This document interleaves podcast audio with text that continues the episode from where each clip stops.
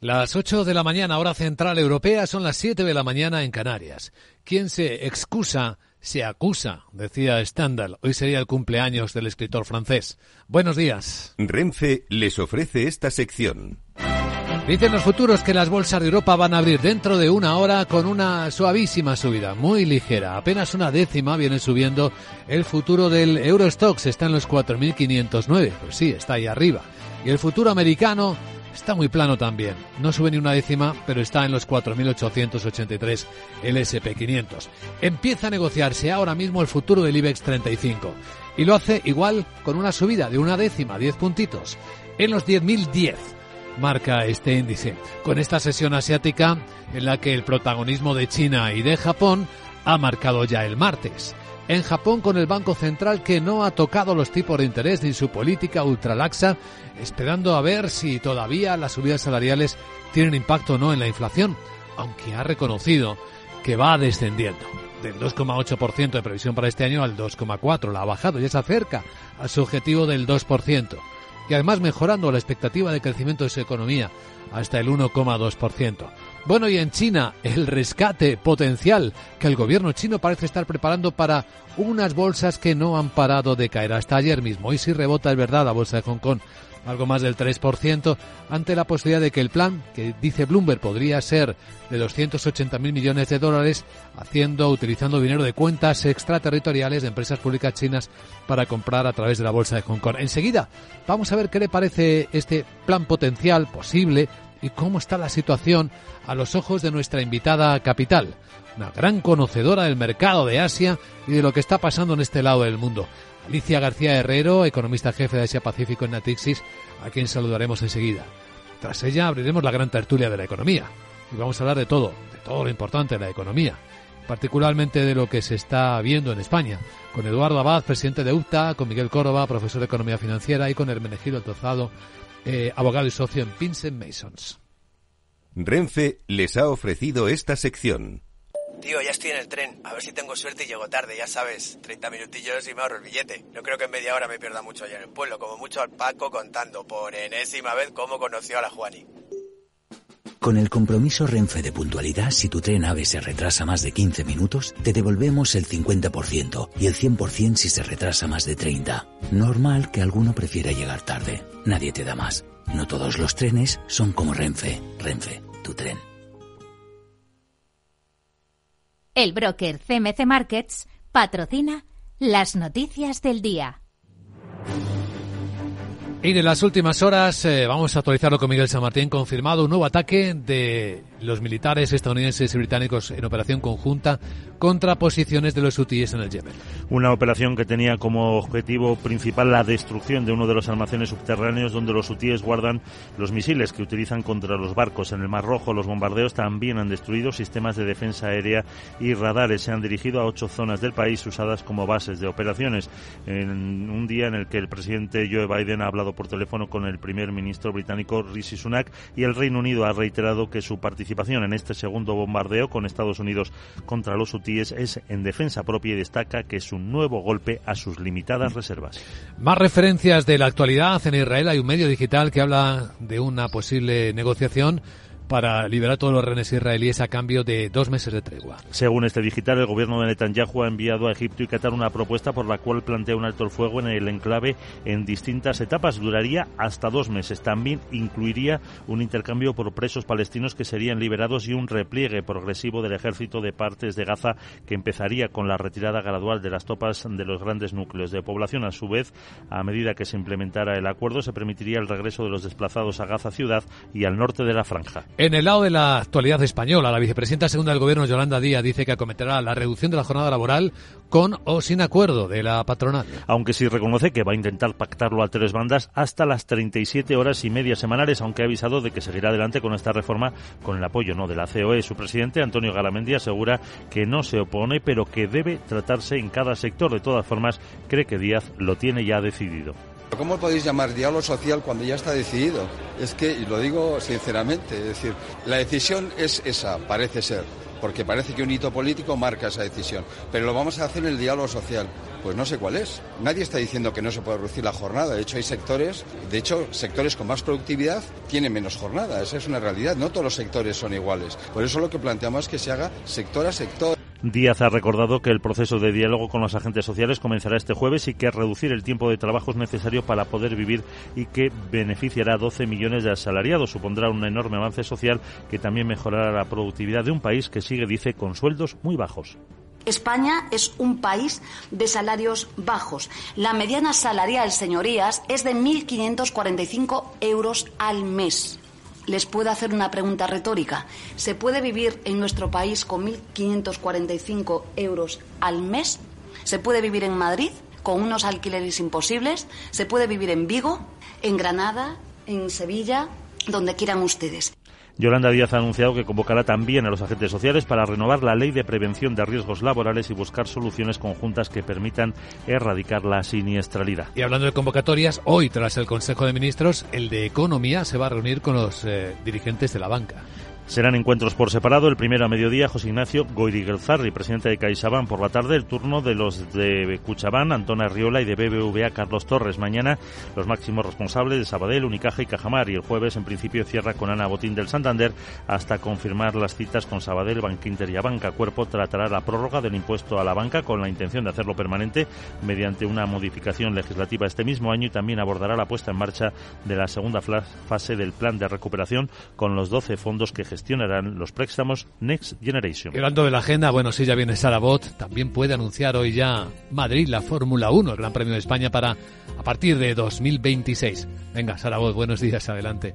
Muy buenos días, antes de que caigas en la tentación, aunque no me hace ninguna gracia, si lo evitas mejor, de trensetearme, retensetearme, de resetearme te recuerdo que tú y martes tan solo conoceremos el índice de confianza del consumidor de la zona euro de enero, que podría bajar, y en Estados Unidos se publica el índice Redbook de ventas minoristas y el índice manufacturero de Richmond de enero, y se publicarán resultados de Verizon. General Motors y Netflix, entre otros. Luis Vicente vamos a escuchar a la economista jefe de Natixis para Asia y que nos cuente cómo ve los markets en China o Hong Kong y si podemos ir por allí para promocionar a la Sarita. Para animarte digo que, Sara viajó a Asia en busca de alegría. ¿Encontró tesoros y mucha economía? Jeje. Chao. Chao, querida Sara. Enseguida ya en serio saludamos a nuestra invitada capital.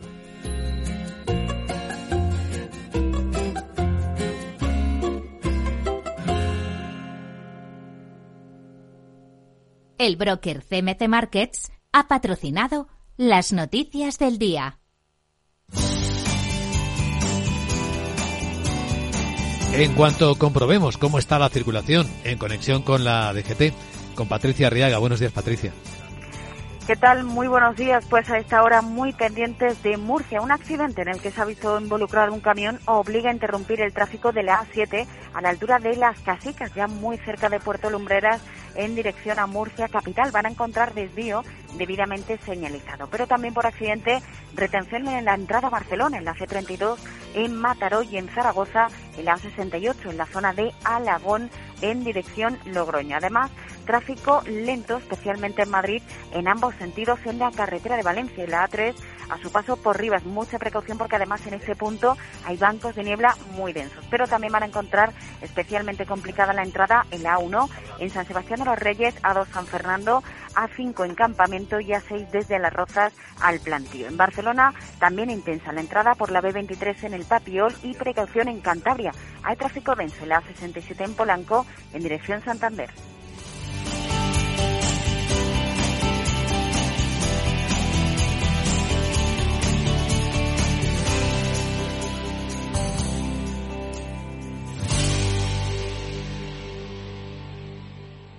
¿Qué es ir más allá? Con Arval podrás llegar donde te propongas de la forma más sostenible y asegurar un mundo mejor contribuyendo a la seguridad en carretera, al futuro de las ciudades y a la calidad de vida. Ser responsable sin tener miedo al liderar el cambio. Arval, la transición energética arranca aquí. Más información en arval.es.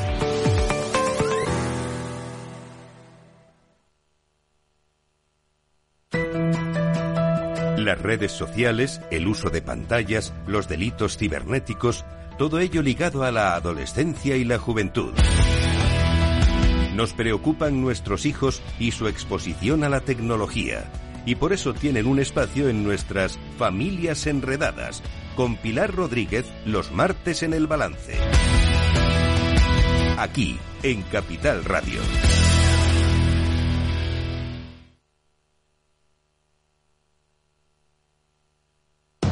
Diez años contigo. Capital Radio.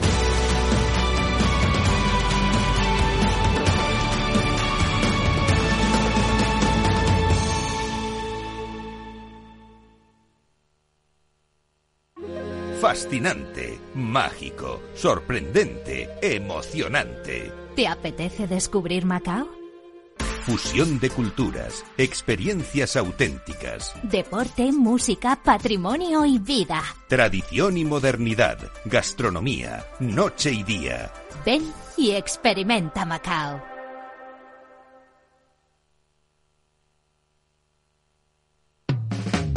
Capital, la bolsa y la vida.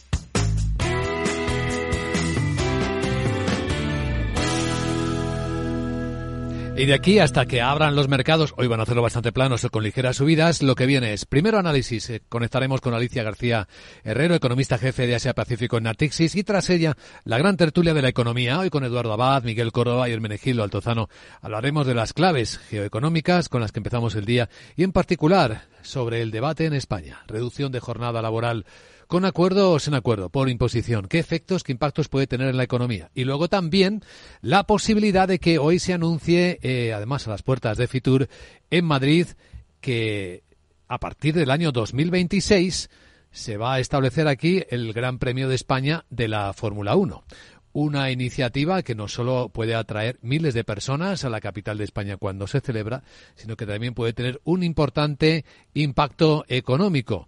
De hecho, se calcula, de hecho, ahora mismo en Barcelona son más de 200 millones de euros cada vez, que a lo largo de 10 años la cifra puede subir por los 4.000 o 5.000 millones porque el efecto multiplicador se supone que sería mayor aún.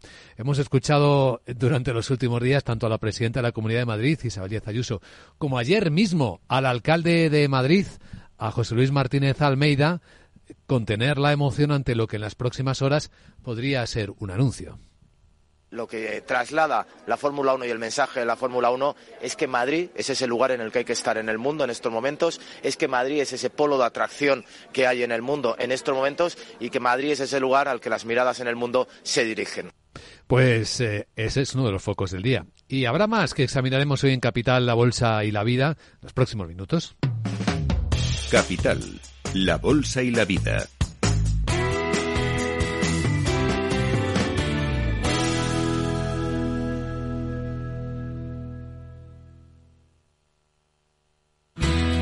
Si crees que la ciberseguridad no va contigo ni con tu empresa, es que todavía no has escuchado Cyber After Work, el programa decano de la radio española sobre ciberseguridad. De la mano de Eduardo Castillo y acompañado por Mónica Valle y Pablo Sanemeterio, te ayudamos a proteger tu empresa de las múltiples amenazas que circulan por la red. Cyber After Work todos los lunes a partir de las 7 de la tarde en la sintonía de Capital Radio.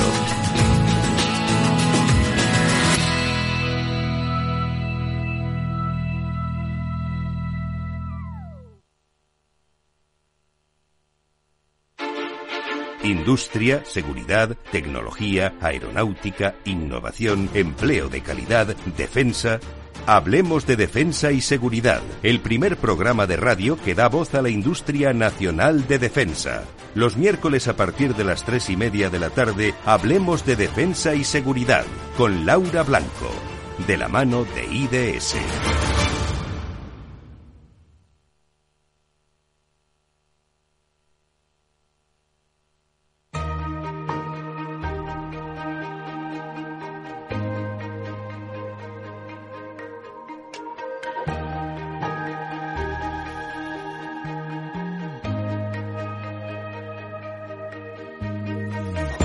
La entrevista capital. Luis Vicente Muñoz. Vamos a analizar el gran tema económico del día en el mundo, doble, porque tenemos este doble protagonismo en Japón y en China. En Japón, con la decisión del Banco Central japonés de todavía sostener su política monetaria ultralaxa, a la espera de ver qué efecto tiene en la inflación, que va moderándose las subidas salariales. Y en China, lo que parece un plan de rescate del que no tenemos los detalles todavía oficiales, pero que parece que sí ya ha presentado o ha anunciado en el Consejo Político, en el Consejo de Gobierno, el primer ministro Li Qiang. Bueno, una gran especialista en los mercados, en la observación del mercado y la economía asiática es Alicia García Herrero, es economista jefe en Asia Pacífico de Natixis. ¿Cómo estás, Alicia? Muy buenos días desde Madrid. Buenos días. Si empezamos por China, eh, lo que parece estar en curso es, eh, Bloomberg lo llama un rescate, una operación que podría alcanzar hasta los 280.000 millones de dólares en compras realizadas desde el exterior por empresas públicas chinas y otras instituciones a través de las bolsas como la de Hong Kong para intentar sostener eh, al propio mercado bursátil, la, la, propia economía. ¿Esto es creíble? ¿Es algo que podría hacer el gobierno chino? ¿Se, se maneja esta posibilidad? Bueno, las empresas públicas chinas han estado eh, comprando eh, títulos bursátiles desde hace tiempo, ¿eh? porque el mercado en el 2023 ha sido uno de los peores, dentro de los grandes, el peor mercado bursátil del mundo, sea Hong Kong que China continental. Entonces, hace tiempo que esto ocurre, lo que pasa es que la diferencia, aunque todavía por confirmar, porque como bien dices, esto todavía no está anunciado eh, con detalle. La diferencia sería que comprarían desde Hong Kong, es decir, que habría entradas de capital en, esas adquisiciones, sea en la bolsa de Hong Kong, que a través del Stock Connect, que es un vehículo que eh, permite desde Hong Kong comprar bolsa en China continental. ¿Y por qué hacerlo así, no como se estaba haciendo anteriormente? Porque hay fuertes salidas de capital. Entonces, esto hace que entre capital en China, apoye el renminbi, no solo el mercado bursátil, sea en Hong Kong que en China continental. Esa es la diferencia realmente. Las cantidades, francamente, aunque parezcan enormes, bueno, em, digamos que, que si todo va a bolsa y no hay salidas adicionales, pues debería de llevar a una recuperación. Pero claro, uno también podría pensar que el mercado reacciona con pánico, ¿no? Y dice, bueno, ¿a qué, a qué punto hemos llegado, no? Y, claro, no está claro que eso eh, no, no, sea, al final, el neto eh, sea negativo incluso, si, si hay salidas fuertes de capital. Esa sería la, gran duda en este momento sobre este proyecto. Bueno, pues esta es eh, una de las primeras preguntas que todos nos hacemos, Alicia, qué dudas arroja el proyecto y otra es si será suficiente para animar una economía que parece tener a la población esperando deflación, digámoslo directamente, precios más bajos para animarse en el consumo interno y también con un mercado inmobiliario que debe estar pesando un montón ¿no? en la propia recuperación de la economía china. Sin duda, o sea, el mercado inmobiliario es un tercio de la inversión en China. Bueno, era, porque ahora crece a menos 10 prácticamente desde hace dos años. O sea, es que es, eso es, parte del motivo por el que China no, no crece tanto como se esperaba, ¿no? Esa, la y unos calculitos rápidos. La inversión es un, prácticamente un 40% del PIB. Si un tercio crece a menos 10, pues es que los cálculos son, son fáciles de entender. O sea, esto es muy importante. Los últimos datos de diciembre son aún más negativos en cuanto a aumento de los precios. Negativo, ¿no? O sea, caída de los precios del sector. Esto no estamos aún fuera, es decir, estamos ya saliendo. Hay todavía exceso de, producción, o sea, de este exceso de oferta de vivienda. ¿Qué es esto? Presión deflacionista, como todos sabemos. No hay más que ver en lo que ocurrió en Japón al principio de los años 90. O sea, el, sector inmobiliario está detrás de, es uno de los dos factores principales de, la, de las presiones deflacionistas en China. El otro es el exceso de producción, porque la inversión se va a manufacturas en China, toda, porque es lo único, digamos, donde, al menos en algunos sectores, sobre todo eh, las renovables, ah, tiene retornos relevantes.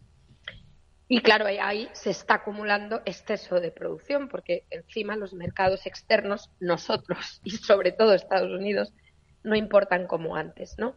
Y, las exportaciones de China han cerrado el año, en el año en el, conjunto, con crecimientos negativos. Pues claro, esto es deflacionista, porque si tú produces más de lo que puedes consumir y el mundo no te lo compra más, pues esto es, es el motivo, más el sector inmobiliario. Estos son los dos principales motivos de las presiones deflacionistas en China.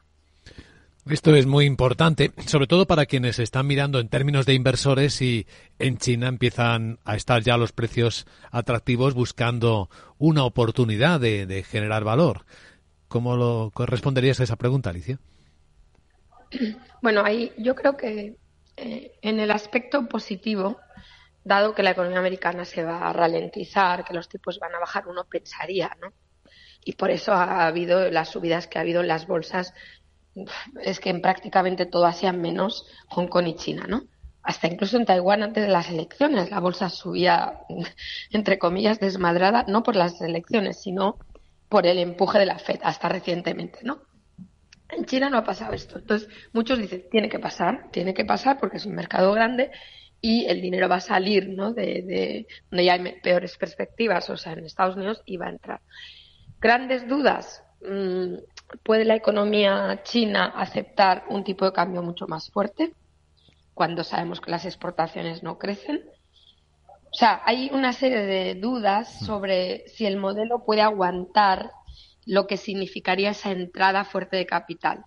Claro, lo más probable es que esa entrada fuerte no ocurra, sinceramente. O sea, aunque las valoraciones sean bajas, yo creo que será moderada, incluso con este proyecto de, del que me hablabas de, comprar bolsa afuera. O sea, yo creo que será moderado, en mi opinión, porque todavía las perspectivas de crecimiento, pues, hombre, son pues, muy bien que vaya, que esto es lo que va a ser la meta del gobierno, casi seguro es un 5%, pero todos sabemos que, les va a costar muchísimo llegar a eso. Entonces la gente sabe que cada vez es menos. Es que esa es el, un poco la perspectiva, que el crecimiento es menos, que los beneficios empresariales son menos.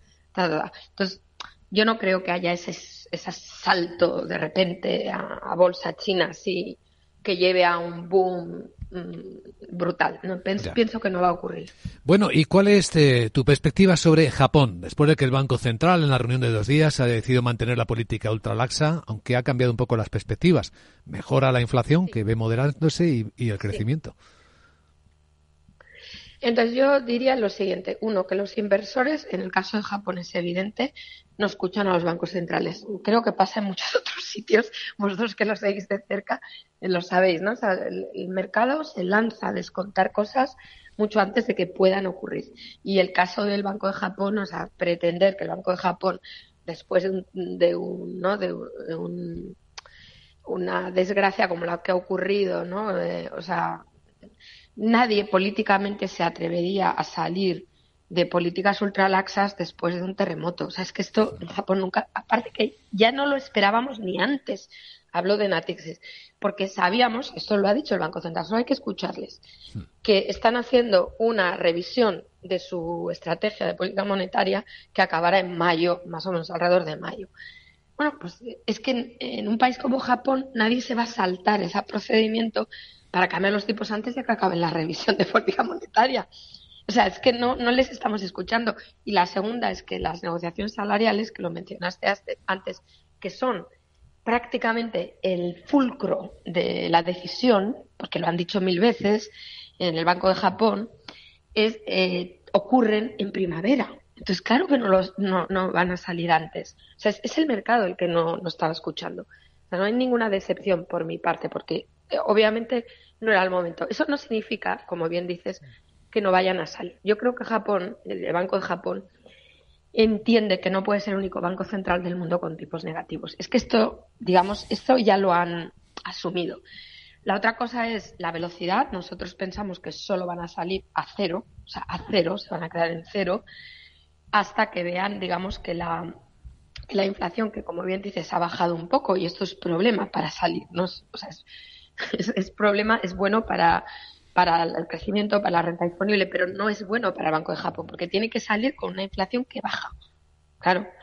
Entonces, eh, yo creo que van a salir y se van a quedar ahí a esperar, a ver si la inflación realmente se mantiene en niveles del 2, entre el 2 y el 2,5%, para sentirse cómodos en esa salida. Y eso va a ocurrir en el verano o digamos entre mayo, julio, esos, esos meses de, confirmación de, de que tienen que salir con esa revisión de la política monetaria. Como siempre, muy interesante este análisis, la visión de Alicia García Herrero, economista jefe de Asia Pacífico en Natixis. Gracias por compartirla en Capital Radio. Te deseamos un buen día, Alicia. Muchas gracias. Gracias.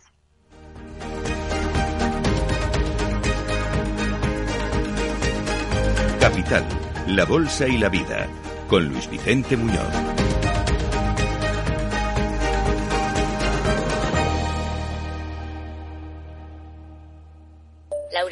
Decidido. La despedida la hacemos en Gandía. Prepara el bikini. Lauri, que en Gandía vive el ex de Jesse. Que nos vamos a Málaga. Lauri, que no, que dan mal tiempo. A Bilbao, pinchos y party. Lauri, una cosita, que al final es despedida conjunta. Te hago administradora del grupo que no puedo más. En Renfe tenemos más de 1500 destinos para que siempre puedas llegar a donde quieras llegar. Nadie te da más. No todos los trenes son como Renfe. Renfe, tu tren.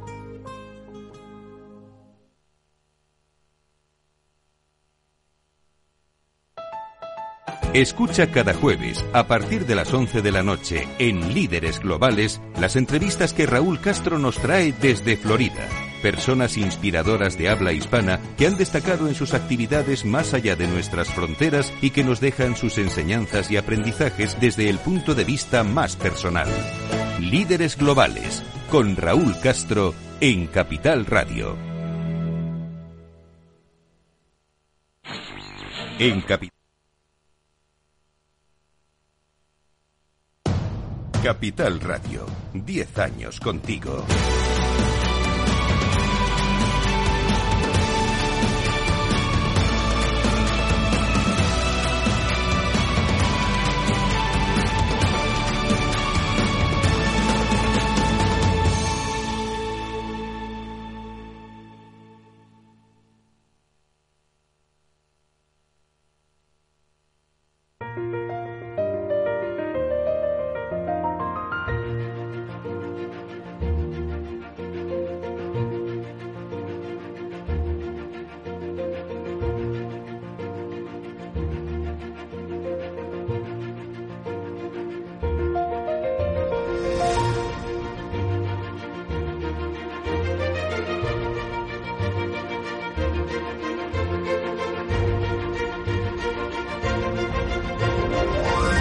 En Capital Radio comienza la gran tertulia de la economía con Luis Vicente Muñoz.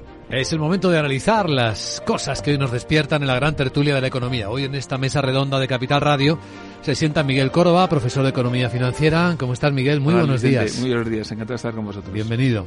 También se sienta, se está sentando justo ahora Hermenegildo Altozano, abogado, socio en Pinsent Masons. ¿Cómo estás, Hermenegildo? Muy buenos días. Buenos días, Luis. Bienvenido. Y sentado ya también Eduardo Abad, presidente de UFTA. ¿Cómo estás, Eduardo? Muy buen día. Bien, buena temperatura, buen día, buen clima. Bien, casi en primavera. Casi en primavera, pero no dejes engañarte por lo que parece, ¿eh? Nunca que y más cuando hablamos de las noticias y de las historias. Una cosa es lo que parece y luego otra lo que es. Y en el mundo de la economía intentamos siempre hacer ese ejercicio no siempre fácil de separar lo que se dice de lo que se de lo que es. Y hoy que tenemos sobre la mesa, bueno, pues hay muchas muchos temas. En el lado de la economía, un debate de nuevo abierto por alguien que asume un protagonismo casi permanente de los debates y logra que hablemos todos de ellos. Eh, me refiero a la vicepresidenta Yolanda Díaz. Ya sabéis que está planteando ahora con cierta urgencia algo que le parece importante que hay que hacer ya, que es eh, reducir eh, la jornada laboral. Vamos a escucharle la frase literal y lo que responde el presidente de la Asociación Empresarial COE, Antonio Garamendi, al respecto. Reducir la jornada laboral a 37 horas y media semanales beneficiará de forma directa a más de 12 millones de personas asalariadas en el sector privado. ¿Cómo podéis llamar diálogo social cuando ya está decidido? Es que, y lo digo sinceramente, es decir, la decisión es esa, parece ser porque parece que un hito político marca esa decisión. Pero lo vamos a hacer en el diálogo social. Pues no sé cuál es. Nadie está diciendo que no se puede reducir la jornada. De hecho, hay sectores, de hecho, sectores con más productividad tienen menos jornada. Esa es una realidad. No todos los sectores son iguales. Por eso lo que planteamos es que se haga sector a sector. Diálogo, negociación, em, comunicación. Parece que estamos confundiendo los tres verbos, las tres palabras, Eduardo. ¿Cuál es aquí la que, se, la que aplica? La que debería aplicarse es el diálogo social, ¿no? Que para eso existe. Y evidentemente, como, como decía el presidente de la, de la patronal, Garamendi, curiosamente, en muchos convenios colectivos ya se ha bajado de las, de las 40 horas eh, semanales, que por cierto, 40 horas semanales que lleva 40 años. Eh, no nos olvidemos que en este país se lleva con una jornada de 40 horas 40 años. O sea que eh, si no ha servido para nada la digitalización, la evolución, el cambio en el modelo productivo y, seguimos anquilosados en las 40 horas semanales, tenemos un problema. Y el problema se llama productividad y cuando las empresas necesitan que sus trabajadores trabajen 40 horas para ser eh, productivos, tenemos un problema de la estructura empresarial de productividad. Y cuando no aplicamos precisamente las recetas de la digitalización, de la modernización, de todo lo que significa las nuevas tecnologías para aplicarlas a la productividad de las empresas, también tenemos un problema. Por lo tanto, eh, nada que decir, ¿no? Completamente de acuerdo con el señor Garmendi por primera vez en mucho tiempo, en la que reconoce que ya, bueno, pues eh, ese no debiera de ser un problema. No ha pasado lo mismo con el 3 más 1, que él decía que el 3 más 1 era un 4 para la subida salarial. Y lo dijo además, ¿no? No había ningún problema. Al final ha sido un 5. Bueno, parece que se ha roto el diálogo social. Se han levantado de la mesa. Bueno, aquí sí que hay diálogo. Y, y eh, contraste de análisis, el Menegilo. Vamos a ver. El mercado, por definición, es el resultado de transacciones voluntarias entre personas libres.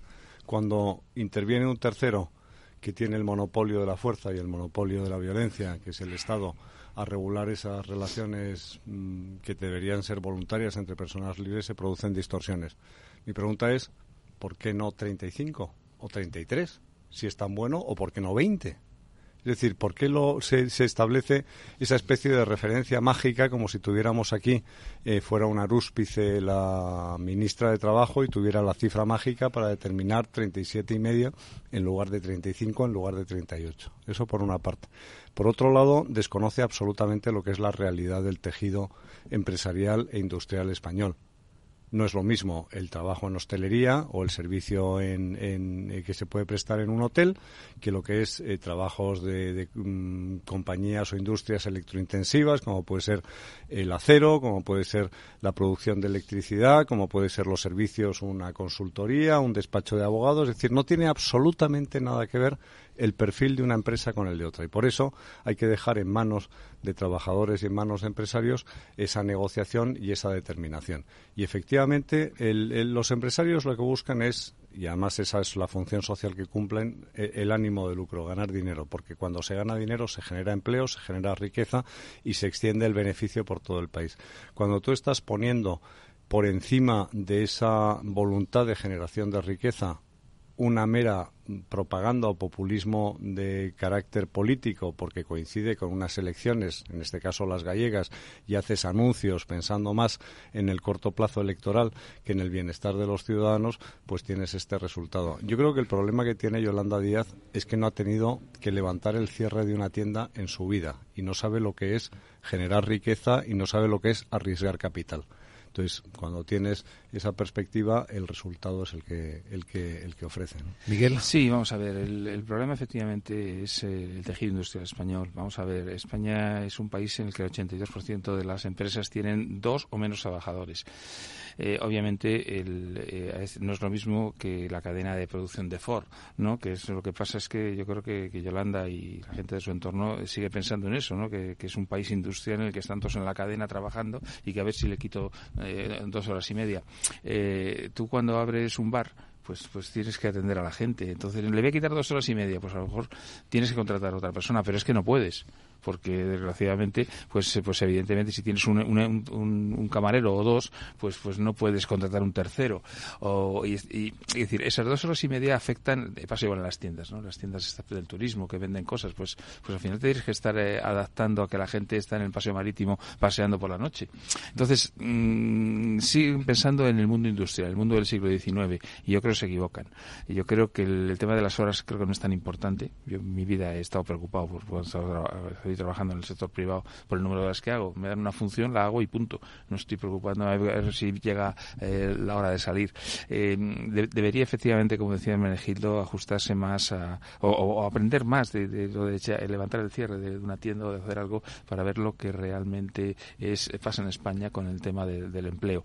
Y efectivamente, la falta de diálogo social, pues eh, el 4, no, pues ahora el 5 y te castigo. A mí esas cosas no me gustan.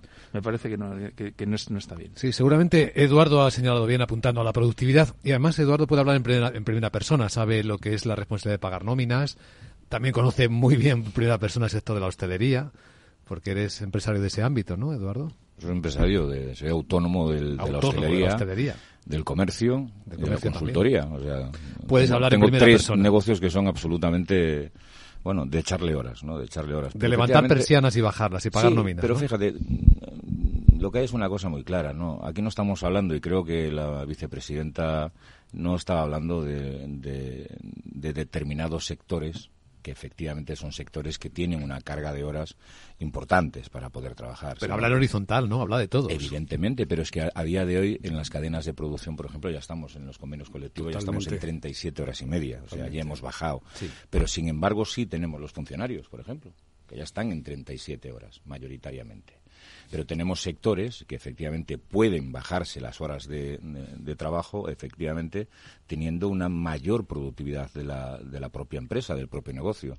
Y aquí esto está directamente relacionado, insisto, con la digitalización, con la forma de desarrollar la actividad, porque no podemos estar desarrollando la actividad como hace 40 años. Es decir, una tienda no puede seguir siendo una tienda de hace 40 años, porque la sociedad ha cambiado, porque el consumidor ha cambiado, porque el consumidor pide otras cosas, y es lo que tenemos que hacer, darle al consumidor lo que nos está pidiendo. No nos está pidiendo que trabajemos 16 horas al día con la tienda abierta. Yo no lo hago. Bueno, pero eso vamos a ver. la, ventaja que tiene el capitalismo es que es la democracia perfecta. Porque sí, sí, porque la democracia perfecta para el capitalista. No, perdona, no, no, no, para no cabe duda. ¿Me dejas terminar? Sí, por supuesto. De acuerdo, perfecto, porque yo he sido muy paciente contigo, entonces te pido que seas igualmente paciente. Lo soy. Y así lo, bueno, no lo has demostrado. Eh, en, el capitalismo es una democracia perfecta por la sencilla razón de que son los consumidores los que deciden quién sigue adelante y quién no sigue adelante. Si una tienda funciona, la, tienda sigue abierta porque es eficiente, porque produce eh, con calidad y son los, los consumidores los que deciden. Si una cafetería sigue abierta y tiene clientes es porque son los clientes los que deciden que se abra esa cafetería. Por tanto, los horarios de apertura vendrán determinados por el mercado y tendrá que ser cada uno quien esté ajustando y con sus propios trabajadores la realidad de ese mercado. Pongo un ejemplo. Si tú reduces el número de horas y tienes que doblar turnos, lo más probable es que dejes de contratar un trabajador para doblar un turno para cubrirte una hora adicional de apertura, con lo cual estás condicionando ya esa realidad de eh, demanda de una serie de, de, servicios que de otra manera lo tendrías, lo tendrías establecido. En el caso específico de un país que su base principal es el sector terciario, tratar de establecer parámetros propios de producción industrial no tiene ningún sentido. Y de hecho, en profesiones liberales, ¿quién establece algún tipo de horario? ¿Quién le establece un horario a un abogado? ¿Quién le establece un horario a un autónomo, a un fontanero, a un electricista? E, es que esa es la realidad. Es decir, la, la, realidad se la marca el mercado, no se la está marcando la ministra de Trabajo, ni las instrucciones, ni convenios colectivos.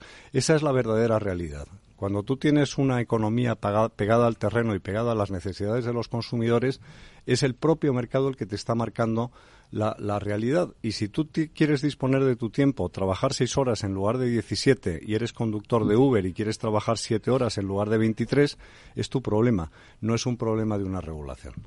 Bueno, evidentemente yo si tengo un conductor de Uber trabajando 16 horas, lo que tengo, o un taxista trabajando 16 horas, lo que tengo es un problema de seguridad vial tremendo, ¿no? Bueno, que eso son otras cosas. Las personas no pueden trabajar más del tiempo que deben de trabajar, eso es evidente también. Ahora, la economía liberal, sí, efectivamente, te puede permitir trabajar 16 horas, no lo dudo pero tenemos otros condicionantes que son tremendamente peligrosos. ¿no? Fijaros, em, la realidad de nuestro país, efectivamente, como decíais, eh, no es el 82, el 91% del tejido productivo son autónomos y pequeñas empresas de menos de cinco trabajadores. ¿Sabéis cuántos eh, negocios abren y cierran todos los años en nuestro país? Muchos. ¿Muchos cuántos son? Una cantidad. 300.000. No, no, estamos hablando de 750.000.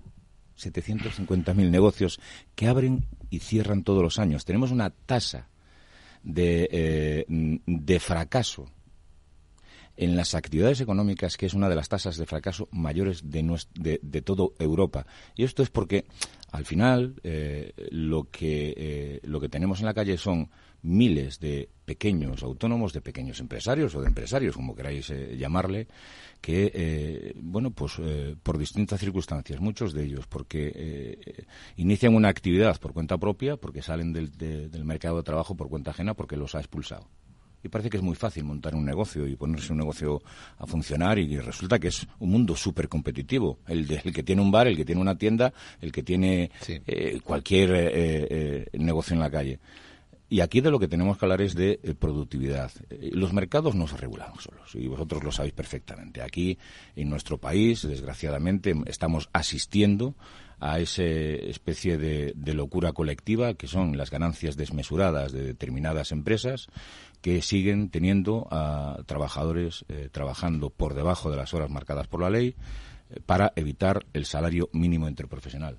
Yo, yo lo, lo veo porque lo veo todos los días. Dejadme un minuto sabiendo cómo van las bolsas, cómo vienen las bolsas, mejor dicho, y continuamos en la gran tertulia de la economía.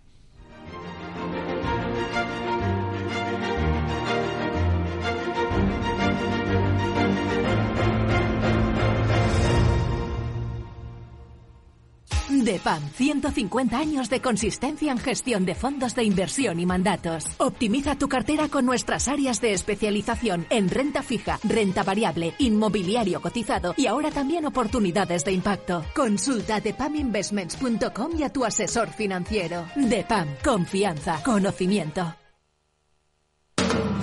Capital Radio, 10 años acompañándote.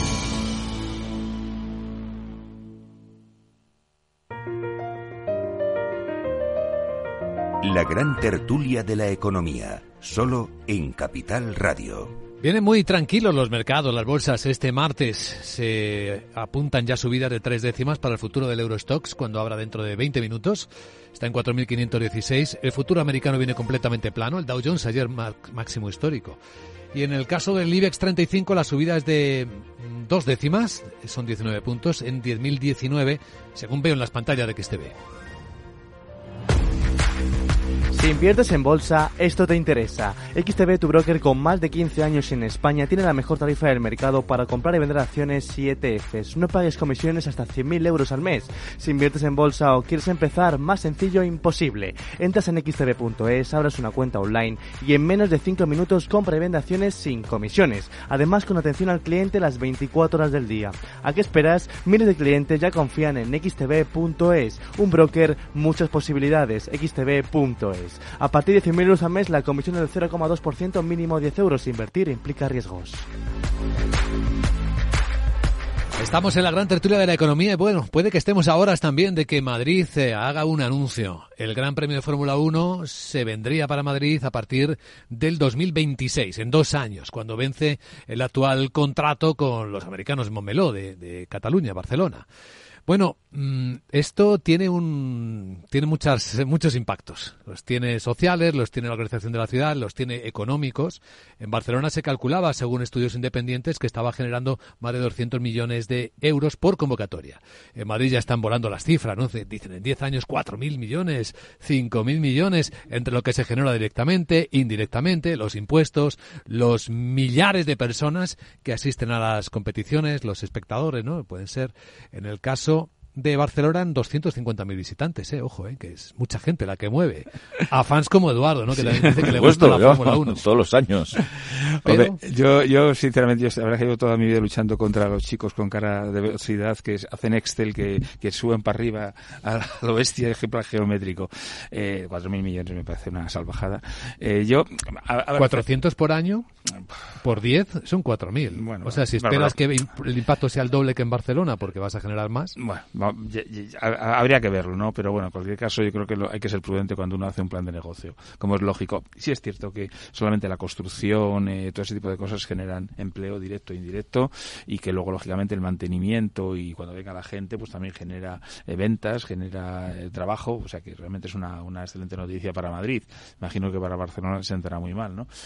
tampoco sé, los, si hay algo político en la toma de la decisión o que es, es un tema que sea presionado por un lado o por otro, pero bueno, yo creo que para Madrid es bueno, para Barcelona no, es, para España debería ser neutro en principio, ¿eh? Mm. pero bueno, pero bueno, como madrileño, bienvenido. Bueno, quien, quien decide en el otro lado es Liberty Media, es una empresa privada. pero eso te digo que es que al final, es decir, la, Fórmula 1, igual que a ver si nos creemos que el Comité Olímpico Internacional es una organización de carácter internacional, es una sociedad anónima suiza, es decir, y el caso de la Fórmula 1, esto ha sido la propiedad particular de un señor muy listo llamado Eccleston durante mucho tiempo. Efectivamente, ahora está Liberty Media, que se mueve única y exclusivamente por el afán que se tiene que mover una empresa, que es el ánimo de lucro. Es decir, lo que quieren es ganar dinero.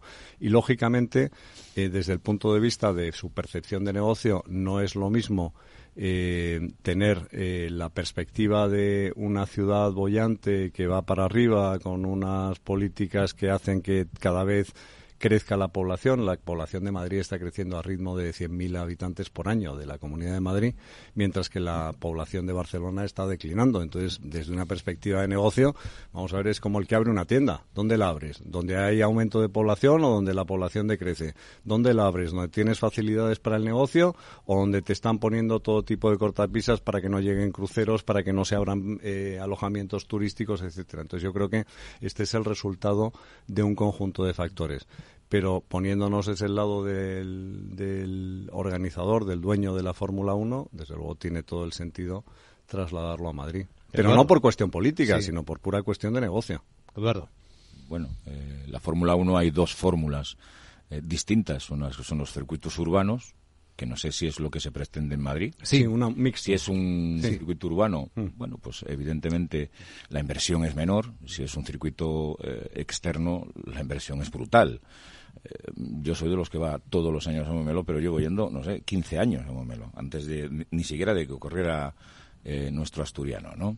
Y siempre digo lo mismo, o el marileño, eh, siempre digo lo mismo. A ver, mm, genera una cantidad de riqueza brutal porque 250.000 eh, almas que nos sentamos en las tribunas para ver la Fórmula 1, tenemos que comer, tenemos que dormir, tenemos que eh, gastar, tenemos que viajar, tenemos que alquilar coches, tenemos que hacer todo lo posible para estar cómodamente pues viendo pues un deporte que nos gusta.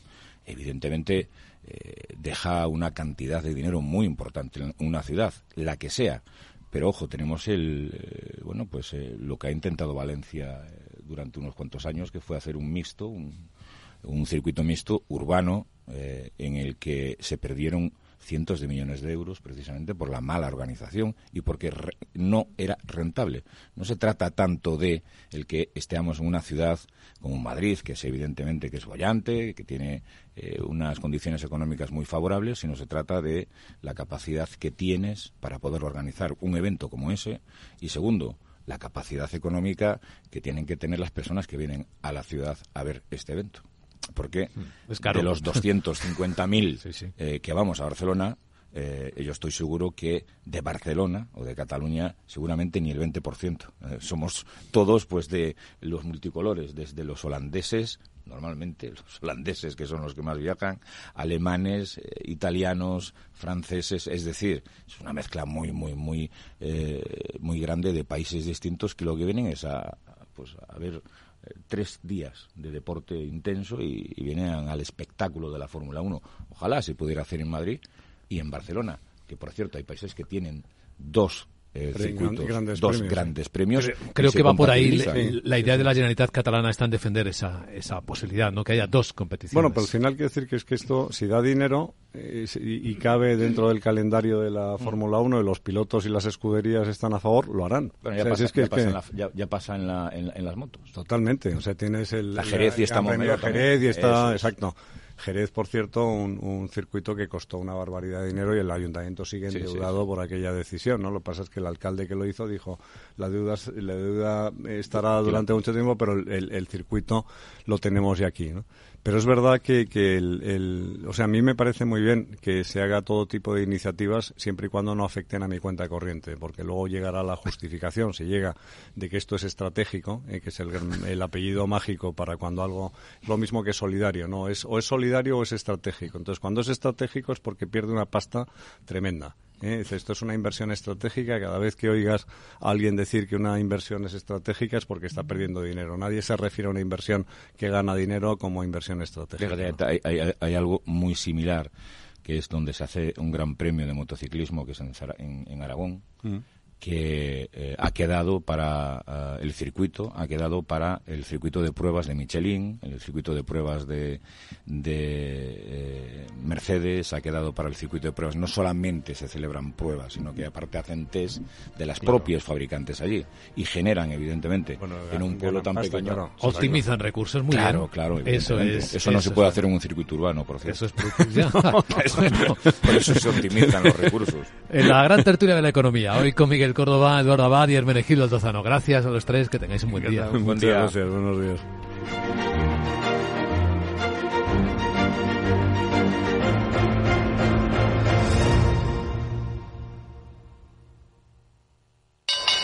Invertir en acciones y ETFs con XTB tiene muchas ventajas. Ninguna comisión hasta 100.000 euros al mes. La apertura de cuenta es online y dispones de atención al cliente 24 horas al día. Más de 550.000 clientes ya confían en nosotros. Un broker, muchas posibilidades. XTB.com. A partir de 100.000 euros al mes, comisión del 0,2%, mínimo 10 euros. Invertir implica riesgos. Capital Radio. La genuina radio económica. Siente la economía.